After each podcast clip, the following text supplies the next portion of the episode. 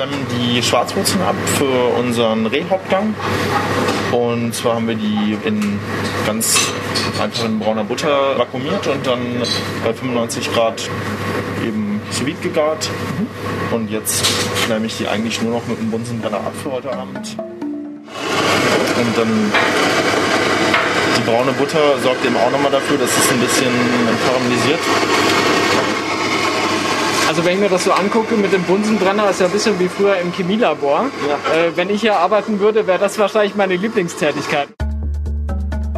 Schwarzwurzeln flemmen mit dem Entremetier, das macht man als Politikjournalist auch nicht alle Tage. Aber ich wollte wissen, wie schlägt sich die Gastronomie nach zwei Jahren Pandemie?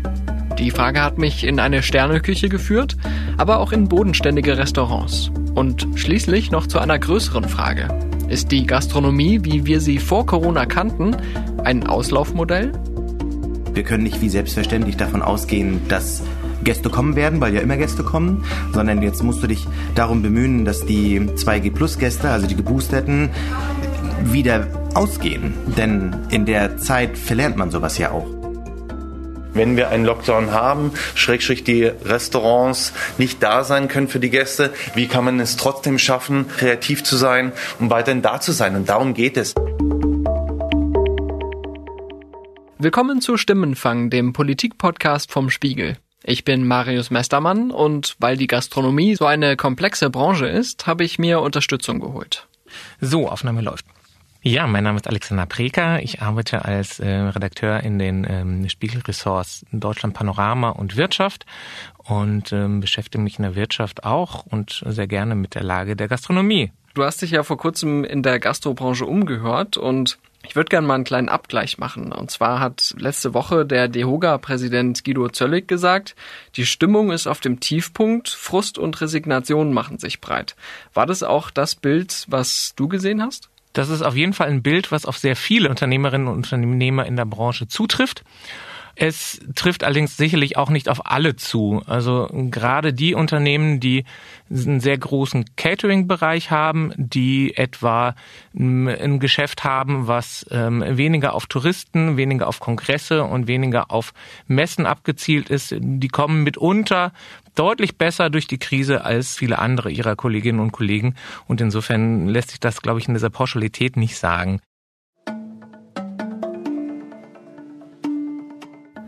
Ich bin gerade auf dem Weg einmal quer durchs Regierungsviertel vom Spiegel Hauptstadtbüro vorbei am Bundestag und rüber zum Brandenburger Tor. Da gegenüber ist nämlich das Hotel Adlon, dürften die meisten ja kennen.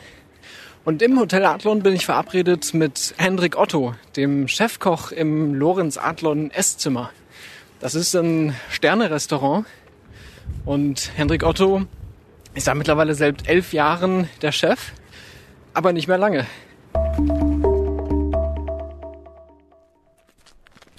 Hendrik Otto steht mit 47 kurz vor dem Absprung aus der klassischen Gastronomie. Elf Jahre lang war er der Chefkoch im Adlon Kempinski, einem der bekanntesten Hotels Deutschlands. Als das Restaurant über Monate im Lockdown war, hatte er viel Zeit zum Nachdenken und hat dabei auch ein neues Geschäftsmodell für sich entdeckt. Damit nicht genug. Ab März kreiert er nicht mehr die Gerichte im Adlon, sondern in Krankenhäusern. Aber dazu gleich mehr. Hallo, Hallo Otto, grüß Sie. Jetzt sind wir auch schon auf dem Weg in die Küche.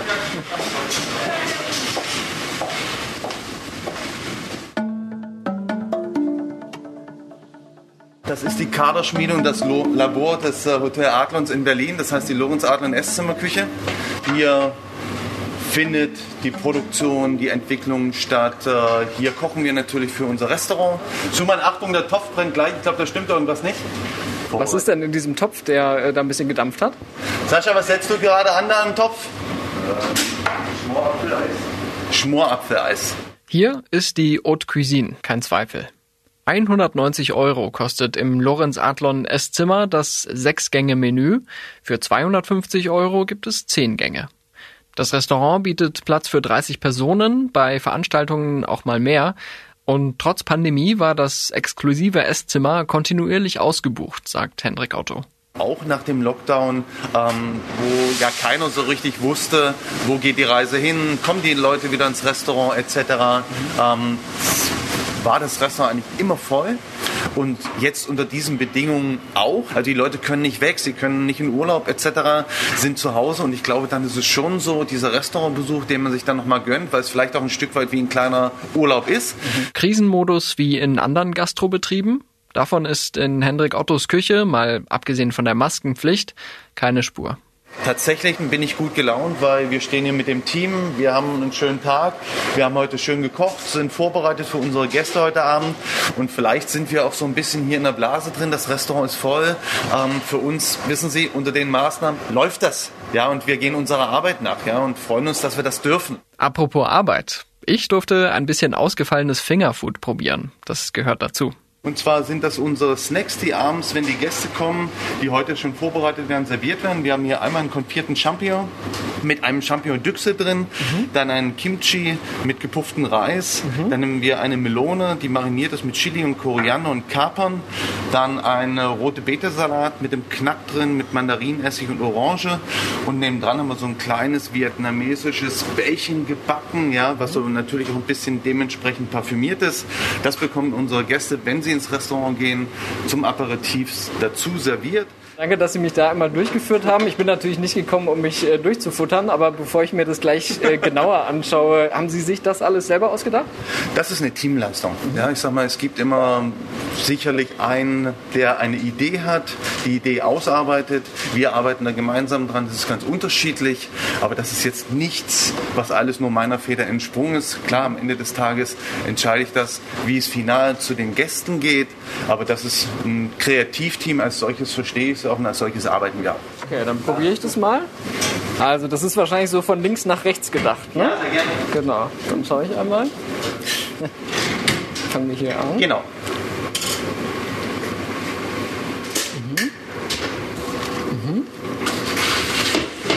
Also ich merke, Sie haben da so eine Mischung aus, also es ist relativ erfrischend. Gerade das zweite, was ich hatte mit dem gepufften Reis. Ja. Mhm. Ich habe den Eindruck, mit jedem Bissen, den man da nimmt, kriegt man irgendwie einen ganz neuen Geschmack. Ja, darum geht es ja ein Stück weit auch genau eine Unterschiedlichkeit irgendwie auch unterschiedlich zu stimulieren. Und es hat funktioniert, freuen wir uns. Früher ist Hendrik Otto um die Welt gereist, um sich inspirieren zu lassen. Er erzählt mir von einer Veranstaltung im Kempinski in Singapur 2019, was man halt so macht als Sternekoch. In der Pandemie fiel das natürlich erstmal weg. Zulasten der Kreativität? Eher im Gegenteil, muss ich Ihnen sagen, mhm. zu Hause Zeit gehabt zu haben, nicht mit diesem Druck im Restaurant, mich auch wirklich mal mit Prozessen nochmal auseinandersetzen zu können, ohne dass ich so, oh Gott, jetzt ist es schon halb sieben, gleich geht die Tür auf und sagen, okay, du hast Zeit. Wenn du eine Stunde länger brauchst oder zwei, das ist, also es war ein ganz anderes Gefühl mal von Kreativität. Also es war auch sehr angenehm, muss ich sagen. Im Lockdown kochte Hendrik Otto viel zu Hause. Und wenn von Suppen oder Soßen etwas übrig blieb, dann füllte er die Reste in Gläsern ab. Irgendwann brachte seine Frau ihn auf die Idee, daraus ein Geschäft zu machen. Wenn Sie sagen, Sie sitzen am Freitagabend zu Hause ähm, und sagen, ich habe heute keine Lust, aber ich lasse mir da gerne mal ein bisschen unter die Arme greifen von Sterne im Glas und habe zwei, drei Produkte da und kann damit kochen, als Begleiter im Menü oder als Unterstützung für Gerichte, ist doch perfekt. Und Sie sind äh, super in der Küche, alle sind happy und Sie müssen nicht weggehen. Mit den Sternen im Glas ist Otto vergangenes Jahr selbst zum Unternehmer geworden. Seine Versprechen sind hohe Qualität und Nachhaltigkeit bei den Zutaten. Sterneküche daheim. Otto sieht sich als Teil einer Gastroszene im Wandel. Gerade auch in, einem, in, einer Destination wie Berlin. Schauen Sie mal, so viele neue Restaurants, Startups, sie können so gut essen, so unterschiedlich so gut essen. Und das macht es ja gerade aus. Neben dem eigenen Online-Shop arbeitet Hendrik Otto auch mit dem Berliner Startup Get Voila zusammen, das ganze Menüs nach Hause liefert. Das funktioniert so. Wer bis Mittwoch bestellt, bekommt freitags zum Beispiel ein Hummer-Trüffel-Menü mit Garnelen für zwei Personen geliefert. Kostenpunkt 80 Euro. Die Verpackung soll nachhaltig sein und weniger Müll produzieren als klassische Lieferdienste. Allerdings ist Gastronomie nicht nur, ich mache mir einen Kochbeutel im Warmwasser zu Hause warm, die auch wenn es ein Spitzengastronom ist geliefert hat, sondern ähm, es ist ja noch viel mehr. Sagt mein Kollege Alexander Preker. Das ist dieses gesellschaftliche Erlebnis, ins Restaurant zu gehen, sich hinzusetzen, sich was zu gönnen und auch mit äh, in, in Gesellschaft mit anderen das dann zu zelebrieren. Da hat längst nicht jeder die passenden Rahmenbedingungen bei sich zu Hause, um das dann auch im, im eigenen Wohnzimmer vollführen zu können. Insofern wage ich zu bezweifeln, dass das der alleinige, die alleinige Zukunft der Gastronomie sein wird. Während des Gesprächs im Adlon bin ich mit Hendrik Otto von der Küche ins Restaurant rüber, das am frühen Freitagabend noch ganz leer ist. Erst ab 19 Uhr kommen da die Gäste. Das ähm, sieht man selten, glaube ich. Das stimmt. Wir schauen aus dem Fenster direkt aufs Brandenburger Tor. Das ist schon äh, ziemlich spektakulär. Ist ja auch ein Selling Point für Sie, oder? Hier im Restaurant. Absolut. Ja. Also korrigieren Sie mich. Wo haben Sie das in Europa? Ja, also so können Sie noch irgendwo in Paris sitzen oder in London. Bei uns sicherlich, aber das sind ganz, ja, ein ganz besonderer Ort natürlich mit einer, einer ganz besonderen Atmosphäre, definitiv. Mhm. Geht mir auch so. Und hier wollen viel, viel zu selten hier im Restaurant. Ja. Und hier wollen Sie weg. Ja, Ab März ist Hendrik Otto, das hatte ich ja schon angedeutet, Leiter Quality and Sustainable Culinary Development bei Helios, einem der größten Klinikbetreiber Europas. Ich habe Helios schon in den letzten zwei Jahren begleitet im Rahmen von sechs Köche, zwölf Sterne und äh, war da schon mit dabei bei Entwicklungen, Menüentwicklung mit dabei und das war so eigentlich so mein erster Kontakt und ich fand und finde diese Idee, die dahinter steckt, das heißt ein besseres Essen, ein gesünderes Essen, ein nachhaltigeres Essen für die Patienten und Patientinnen zu servieren, die fand ich von Anfang an gut. Und natürlich hatte ich die Zeit, jetzt in der Pandemie auch nochmal zu überlegen, okay, wie geht's weiter? Ich möchte auch noch mal in meinen letzten Jahren das Gefühl haben, noch mal was Sinnvolles zu machen. Verstehen Sie das bitte nicht falsch, aber äh, nicht das nächste im Detail ausgefeilte kreative Essen zuzubereiten, sondern mir Gedanken zu machen, okay, wie kann ich denn ein besonders gesundes und nachhaltiges Essen oder zugeschnitten als Beispiel für Herzpatienten, für Palliativmedizin etc. Das ist ja so ein breites Feld. Also das finde ich wirklich spannend und freue mich darauf. Das heißt aber jetzt nicht, dass es im im Krankenhaus künftig Zehn-Gänge-Menüs mit Carpaccio und lackiertem Schweinebauch gibt. Mein Part verstehe ich da drin und zu sagen, okay, wo können wir denn ein frisches Gemüse herbekommen? Wo haben wir denn den Bauern? Wo können wir die Lieferstrukturen aufbauen? Vielleicht kann ich Ihnen zeigen, wie ich mit meinem Wissen, mit meinem Know-how die schonendste und perfekteste Zubereitung vom Gemüse, dass die meisten Inhaltsstoffe drin sind und ich auch weiß, was wir noch dazu packen müssen, damit es ihnen wirklich gut geht und sie gut genesen können. So, jetzt bin ich wieder raus aus dem Adlon und äh, es war wirklich ein sehr interessantes Gespräch, auch mit deutlich mehr positiven Signalen und äh, Emotionen, die ich da von Hendrik Otto erlebt habe. Wirklich also so, dass man ja fast schon glauben könnte, richtig Krisenstimmung gibt es nicht. Aber das ist natürlich auch nur ein Ausschnitt und ein ganz, ganz besonderes Restaurant, das natürlich auch eine ganz besondere Kundschaft hat und da eben auch sehr, sehr spezielles Angebot. Und wie das in der Breite ist, wie das bei Gastronomen ist, die vielleicht ja eher für die Masse auch Angebote machen, günstiger sind und die auch vielleicht nicht am Brandenburger Tor angesiedelt sind, das will ich mir in Rostock anschauen.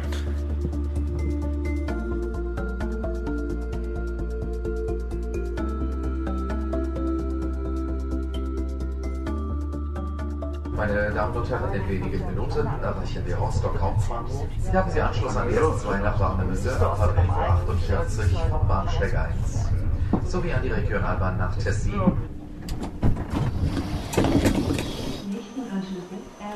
In Rostock gilt, wie in ganz Mecklenburg-Vorpommern, schon seit November 2G Plus in der Gastronomie. Andere Bundesländer sind erst vor kurzem nachgezogen und manche, wie Thüringen oder Bayern, sind erstmal bei 2G geblieben. Zur Erinnerung, 2G Plus heißt geimpft oder genesen plus getestet und für Geboosterte gibt's mittlerweile eine Ausnahme. Und diese Regel, die wirke wie ein Lockdown, so hat's der Branchenverband DEHOGA in Mecklenburg-Vorpommern letzte Woche ausgedrückt. Viele Gastronomen führen demnach ihren Umsatzverlust auf die Zugangsbeschränkungen zurück. Aber ganz so einfach ist es nicht. Mein Kollege Alexander sagt, manche Probleme der Branche seien auch hausgemacht. Denn auch schon vor Corona waren in der Gastronomie die Nachfrage groß. Das Personal, was da angestellt worden ist, hat auch in den Jahren vor Corona immer zugenommen. Allerdings hat die Branche selbst es nicht geschafft, diese Attraktivität zu sichern wie andere Branchen. Also da gibt es weiterhin so Probleme wie geteilte Dienste, also dass man ein großes Mittagsloch hatte. Das heißt, dass man mit zum Mittagstisch arbeiten kommt und äh, dann erstmal drei, vier Stunden am Nachmittag absitzen muss, bevor es dann abends weitergeht.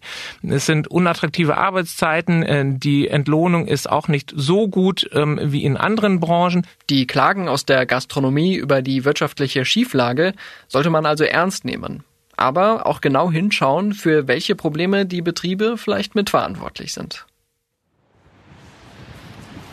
Ich bin gerade auf dem Weg in die Krüppeliner Torvorstadt, kurz KTV, wie man hier sagt, in Rostock. Und das ist ein ziemlich verregneter Mittag, muss man sagen.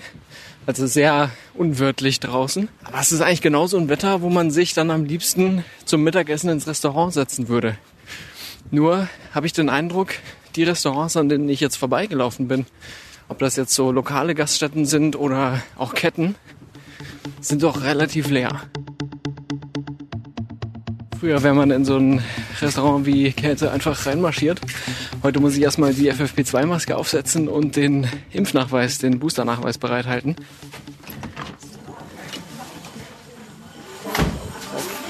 Hallo, grüß Sie. Äh, ich bin Marius Nestermann. Ich bin mit Herrn Sabo verabredet. Ja. Ja, Moment. Als ich kurz vor 13 Uhr ins Käthe reinkomme, brechen die letzten Gäste gerade auf. Also wir waren ja auf jeden Fall gerade frühstücken. Und wie war's? Wie lange? Ja, 10.30 Uhr hatten wir den Termin und bis jetzt gerade haben wir es durchgezogen. Ja, war mal wieder was Besonderes Buffet zu essen. Also ich glaube, seit so Beginn der ganzen Corona-Einschränkungen war es das erste Mal, dass ich wieder Buffet essen war. Ja, Wie hat sich angefühlt? Sehr gut. Also nicht, nicht falsch auf jeden Fall. Ja. Ja, man ist ja dafür auch geboostert, ne? Also dann da dachten wir uns, heute gönnen wir uns das mal und war schön. Also irgendwo muss man ja auch ein bisschen Normalität dann auch beibehalten oder wieder haben können.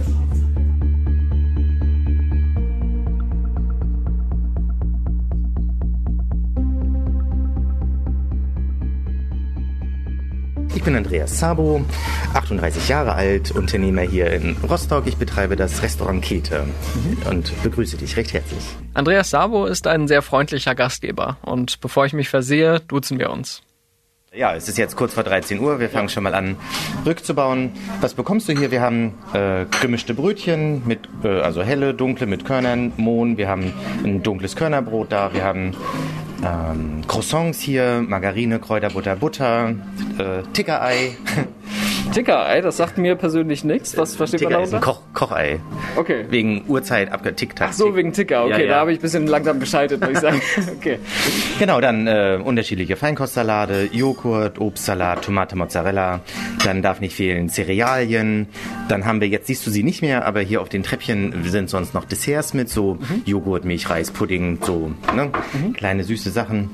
Also als ich kam, war natürlich jetzt schon fast Feierabend und es waren nur noch zwei Tische besetzt. Wie war es denn heute den Vormittag über? Es war eine gute Grundauslastung, nicht so viel wie hätte sein können, aber die Leute hatten auf alle Fälle gut Hunger. Wie viele Leute habt ihr normalerweise Platz? Also wir haben tatsächlich Platz für 50, die dann zum Frühstück kommen können. Und wie viele Tische waren heute belegt ungefähr? Ja, 70, 75 Prozent. Früher hatten wir ja dann auch noch nachmittags auf, so dass das dann auch noch in Kaffeekuchen übergegangen ist. Das haben Das ist jetzt nicht mehr der Fall. Nee, Warum nicht? ähm, Weil sich das nicht mehr gelohnt hat. Wir haben unsere gesamte Öffnungszeit, wir hatten sonst täglich ab 14 Uhr geöffnet und ähm, das haben wir jetzt auf 17 Uhr reduziert, um quasi nur noch das Abendgeschäft mitzunehmen. Nachmittags kam quasi gar nichts mehr. Ich äh, sehe schon, wir sind hier auf so einem leicht erhöhten Bereich, ne? Genau, äh, über dem Klavier und links und rechts an den Wänden ähm, ist voll gepflastert mit äh, Autogrammkarten von Künstlerinnen, die hier aufgetreten sind. Und das ist ein Zeichen einer Zeit, die schon lange nicht mehr da war. Ich wollte gerade sagen, wenn ich so auf die Daten der Autogrammkarten schaue, 2017, 18, 19, äh, gibt es irgendeine, die ich jetzt nicht sehe, aus 2020, 21? Also aus 21 nicht, da hatten wir kaum Auftritte. Ähm, und aus 20, nee. Doch, da. August 21, wo es langsam anfing, in Richtung Normalität zu gehen und dann mit einmal der ähm, Lockdown Light kam mit seinem 2G Plus. Dann, Ja. dann brach es wieder ab. Da hatten wir nämlich genau Sleepover Station war da. Äh, apropos, normalerweise, wie weit weg sind wir von der Normalität? Wie fühlt es sich an? Im Umsatz gesprochen. ja, damit können wir schon mal anfangen, ja. Ja, also das sind jetzt hier im Januar zu ähm, Regel 2019 liegen wir bei 50, 55 Prozent erreicht. Mhm. Es klingt nicht so nach Normalität. Ja. Wie macht sich das denn bemerkbar? Na, wir haben aufgrund der, des wenigen Umsatzes, bedeutet ja, dass wir weniger Gäste haben, ist also weniger Aufwand, haben wir die Öffnungszeiten eingeschränkt und angepasst. Und dementsprechend sind unsere Mitarbeiter auch auf Kurzarbeit gesetzt. Ähm, wir versuchen sie immer noch aufzustocken, das heißt, wir zahlen weiter 100 Prozent, mhm. ähm, um auch die Motivation zu halten. Wer nicht festangestellt ist, hat in der Branche hingegen oft Pech. Mein Kollege Alexander Breker erklärt das so. Ja, also Aushilfen und Minijobber sind tatsächlich die ersten, die diese Krise äh, zu spüren bekommen haben. Und das sind auch die ersten, von denen man sich in einer Krise trennt. Ähm, einfach weil sie nicht solchem Kündigungsschutz unterliegen, wie es festangestellte Mitarbeiterinnen und Mitarbeiter tun. Sie sind, ähm, haben entsprechend auch keinen Anspruch auf Kurzarbeitergeld. Ob das jetzt ein langfristiges Problem ist, dass die Aushilfen tatsächlich wegfallen, das, glaube ich, ähm, kann man schwer sagen, weil es gibt natürlich immer wieder noch äh, Studentinnen und Studenten, die mal einen Job suchen und gerne Aushilfen wollen. Allerdings lässt sich ein gutes Restaurant auch nicht nur mit Aushilfen fahren. Und qualifiziertes Personal ist das, woran es der Branche fehlt. Und wenn ein wirklich gut ausgelernter Kellner, der mitunter auch für zwei oder für drei Aushilfen arbeiten kann, die Branche verlässt und sagt, er arbeitet jetzt lieber im Autohaus oder in, geht ins Krankenhaus, dann ist es was, was äh, sicherlich mehr wehtut, als äh, wenn eine Aushilfe wegfällt. Bevor diese Krisensituation anfing, hatte ich drei Festangestellte im Service und drei in der Küche und eine Auszubildende. Und Jetzt durch die Krise habe ich noch eine festangestellte Kraft im Service und zwei in der Küche. Ähm, ich habe jetzt noch eine Auszubildende übernommen im dritten Lehrjahr, weil ein anderes Lokal schon geschlossen hat mhm. äh, und sie da hätte ihre Ausbildung nicht weitermachen können. Also habe ich sie zu mir rübergeholt und lasse sie hier ihre Ausbildung noch zu Ende machen. Ach, eine Katze habt ihr auch? Das ist unser, äh, ja, unser Hauskater. Okay, wie ein heißt ha er? Kete. Kete, okay. Ja. Kete, äh, möchtest du auch am Gespräch teilnehmen einmal? Also schnuppert. Aber ist nicht so redselig, oder? Gerade nicht. Okay. Ich glaube, Aber der, hat, der ist gerade aufgewacht, der muss erst wieder ein bisschen fit werden. Gab es erst den Kater oder erst das Restaurant? Erstes Restaurant. Okay. Wir sind seit 2013 hier und äh, ist, Kete ist ein ist quasi ein, ein Lockdown-Kater. Okay. Den haben wir uns im Mai 2020 im ersten Lockdown geholt, um nicht ganz so alleine zu sein. nicht nur der Kater ist neu im Käte. Und zwar die Leute stehen jetzt vorne an der Tür und warten, dass sie platziert werden. Mhm. Unglaublich sympathisch. Denn wir entscheiden als Gastgeber, wann wir wo, wen, wie platzieren. Und nicht wie vorher, Gäste kommen rein, man sagt Hallo und sie setzen sich an den Tisch ihrer Wahl. Und wenn ich nicht schnell genug war, äh, ist der Tisch noch nicht abgeräumt ähm, oder ich habe vergessen, das Reservierzielt äh, rechtzeitig hinzustellen. Ähm, und man ist die ganze Zeit eigentlich auf Stress gewesen und äh, man konnte der dem eigentlichen Gastgeber sein nicht gerecht werden, weil man rannte immer nur von links nach rechts. Und jetzt stehen die Gäste da und man platziert sie. Und ich finde, es ist eine andere Ebene, auf der man die Gäste begrüßt. Das will Andreas auch nach der Pandemie beibehalten. Und die Krise hat bei ihm noch etwas verändert. Jetzt, wo wir weniger Gäste haben, können wir mit dem Personal, das wir haben, die Gäste auch besser betreuen nicht, aber bewirten. Mhm. Ne? Und man hat mehr Zeit und man kann, man kann besser mit ihnen umgehen. Und ich habe auch das Gefühl, dass man pro Kopf mehr Umsatz vom Gast bekommt als vorher, weil man einfach mehr Zeit hat, hier noch ein Digestiv anzubieten oder noch auf ein Dessert hinzuweisen oder sowas und den Gast rundum glücklich zu machen. Und vorher war das, wie sagte mein Koch neulich, so ein Schleuderservice. Mhm. Ja, man hat gesagt, man hat bekommen und, und tschüss. Und Gastronomie ist aber viel mehr. Gastronomie ist es, Wünsche dem, dem Gast abzulesen, wo er noch gar nicht weiß, dass er die, dass er die hat und froh ist, dass man ihn darauf angesprochen hat. Andreas ist gelernter Einzelhandelskaufmann und schaut ziemlich analytisch auf seine Branche. Politisch ist er auch aktiv, hat mit der FDP schon für die Rostocker Bürgerschaft kandidiert und engagiert sich für die Interessenvertretung Wirtschaftsjunioren. Ich bin grundsätzlich der Meinung, dass diese Situation den Markt teilweise auch bereinigen wird. Mhm. Also es gibt ja nicht nur die hoch engagierten, ehrlichen Gastronomen, die alles für ihre Mitarbeiterinnen tun, damit sie da bleiben und es ihnen so gut wie möglich machen, um das beste Verhältnis zu haben, auch zum Gast, sondern es gibt auch die anderen, wo ähm, die Mitarbeiterinnen äh, Teilschichten haben, äh, sieben Tage Woche Standard ist oder zerrissene freie Tage ähm, oder ja weiß nicht, Urlaube nicht genehmigt werden oder man aus dem Frei geholt wird, mhm. ähm, solche Sachen und wo man weit unter Tarif bezahlt oder teilweise unter der Hand bezahlt, also gar nicht mal auf, auf, auf Steuerkarte und all sowas. Und ich glaube, dass diese Unternehmer, die das so gemacht haben, diese Krise jetzt nicht überstehen werden. Denn Hilfen gibt's ja quasi keine, weil man kriegt Hilfen auf Grundlage von BWAs. Ähm, so war das ja in der November-Dezember-Hilfe. Kannst du BWAs nochmal kurz erklären für Betriebswirtschaftliche Auswertung, genau. also ähm, im, beim ersten Lockdown gab es ja die November- und Dezemberhilfe und die war auf Grundlage der, des, des betriebswirtschaftlichen Ergebnisses. Mhm. Ähm, und man hat so viel Geld bekommen, wie man halt erwirtschaftet hätte, wenn man aufgehabt hätte, laut äh, BWA. Mhm. Und die, die halt an der Steuer vorbeigearbeitet haben, haben eben eine sehr schlechte BWA gehabt und konnten eben ganz wenig Geld kriegen. Mhm. Und äh, wer in der Zeit am lautesten gejammert hat, kann auch eigentlich davon ausgehen, dass andere jetzt wissen, dass sie nicht so ehrlich gearbeitet haben. Seit Anfang Januar können Gastwirte die Überbrückungshilfe 4 beantragen. Ist das eine angemessene Entschädigung für die Corona-Maßnahmen? Da scheiden sich die Geister. Aber ich habe auch mal meinen Kollegen Alexander gefragt. Viele Betriebe haben gerade erst äh, die Gelder der Überbrückungshilfe 3 bekommen.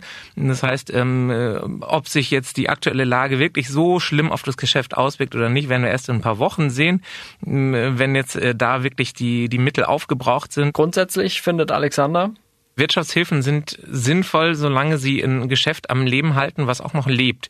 Wenn die, ein Geschäft ein, ein totes Pferd ist, dann braucht man es nicht mehr reiten. Das Problem, das auch viele Gastwirtinnen und Wirte immer wieder beklagen, die Hilfen vom Staat kamen langsam. Die Verfahren waren oft sehr bürokratisch und die Anforderungen stiegen mit der Zeit. Andreas Sabo ist aber keiner von der Sorte, der am liebsten jammert. Kann auch sein, dass, das, dass ich da falsch liege, aber es ist eine Vermutung. Mhm. Ähm, und ich denke, dass diese Pandemie die, die ehrlich arbeiten und arbeiten lassen, belohnen wird und die anderen nicht. Und ich glaube, so wird sich der Arbeitsmarkt und der, das Angebot der Gastronomie ähm, wird, wird eine Delle kriegen. Mhm. Und ich glaube, wir werden uns auf diesem Markt des Angebotes der Gastronomie auch neu orientieren müssen. Wir können nicht wie selbstverständlich davon ausgehen, dass Gäste kommen werden, weil ja immer Gäste kommen, sondern jetzt muss man Jetzt muss man sich bemühen. Jetzt musst du dich darum bemühen, dass die 2G Plus Gäste, also die Geboosterten, wieder ausgehen. Denn in der Zeit verlernt man sowas ja auch. Man lernt zu schätzen, dass man zu Hause ist und mit Familie und Freunden zu äh, zusammen kocht. Aber dass es schön ist, bewirtet zu werden, das müssen die Leute erst wieder lernen. Was also tun, um die Kundschaft zurückzugewinnen? Hier haben wir überlegt, lass uns die Situation doch einfach mal anders betrachten, wenn jetzt keine Pandemie wäre und wir hätten so wenig Gäste, was würden wir dann machen? Ne? Lass uns doch einfach mal davon ausgehen, wir hätten jetzt gerade eröffnet. So, wir sind neu auf dem Markt und müssen die Gäste, die uns vielleicht noch gar nicht kennen, neu gewinnen. So, mhm. und ähm, da haben wir für uns hier entschieden, wir werden ähm, jetzt ab Februar wieder mit der Kleinkunst anfangen, werden am, am zweiten gleich mit einem Klavierkonzert beginnen, ähm, alles mit Hygiene und Abstand versteht sich, und werden das mit Kunst und Kulinarik verbinden. Das heißt, wir schnüren ein schönes Paket und dann kann man zum Beispiel für 49 Euro ein Dreigangmenü inklusive dann der Kultur genießen. Andreas hofft, dass sich auch insgesamt das Standing der Gastronomie verändern wird. Vorher hat man sich die, die Restaurants wahrscheinlich eher danach ausgesucht, wie billig ist das Schnitzel oder, oder wo gibt es welche Happy Hour.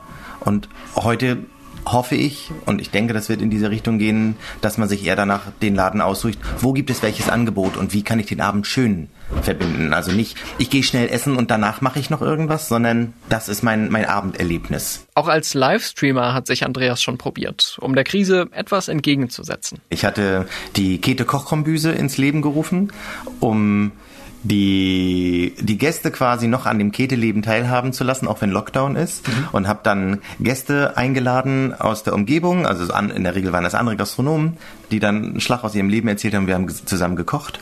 Oder ich habe es zumindest versucht. Ähm, und das war ganz witzig. Und als wir dann wieder aufmachen durften, hatte ich das Format weitergemacht und habe dann mit Publikum das Format gemacht. Und dann kam aber das Problem, dass mir das dann das Personal wegging. Mhm. Und wenn ich quasi da vor der Kamera stehe, kann ich ja nicht gleichzeitig bedienen. Und dann musste ich das Format pausieren. Mhm. Ähm, und ich sage bewusst pausieren und nicht einstampfen, okay. weil es mir sehr viel Spaß gemacht hat und ich das gerne wieder beleben würde. Ich kam auf 30 Folgen.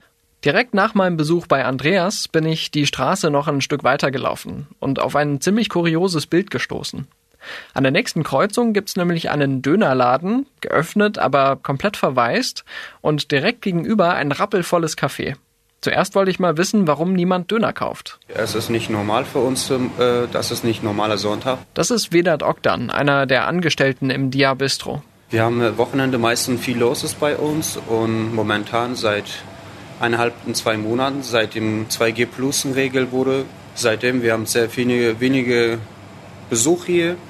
Und natürlich, das ist für uns Einzelhandelleuten oder Gastronomiebereichen, das ist sehr schwierige Zeit, dass wir recht kommen. Und wir versuchen einfach den schlechte Zeit über, überbestehen und wir freuen uns auf Sommer. Hoffentlich, dass es alles wieder ganz normal wird und dass wir weiterkommen. Und wenn so weitergeht, dann geht nur um Online-Bestellungen, Internetbestellung und dass die Einzelhandel wird nicht so weiterleben würde. Aber warum ist das Café gegenüber so voll? Drinnen steht Sandy Wellnitz hinter der Theke. Er hat hier vor knapp zwei Jahren eröffnet, also nach Beginn der Pandemie. Für Berlin geschulte Augen sieht das Café aus wie jeder zweite Hipsterladen in Prenzlauer Berg. Aber hier in Rostock hebt es sich ab. An diesem Sonntag schmeißt Sandy den Laden ganz alleine und hat überhaupt keine Zeit für ein Interview. Zu viel zu tun. Nach meiner kleinen Tour durch die Gastronomie ist mir klar, nicht allen Betrieben geht es schlecht auch wenn die Einschnitte für viele sicher hart waren. Aber gerade die innovativen und optimistischen Gastronomen, die ich getroffen habe, lassen hoffen, dass sich die Branche erholen wird. Dazu, sagt Alexander, muss sie aber zwei Dinge schaffen.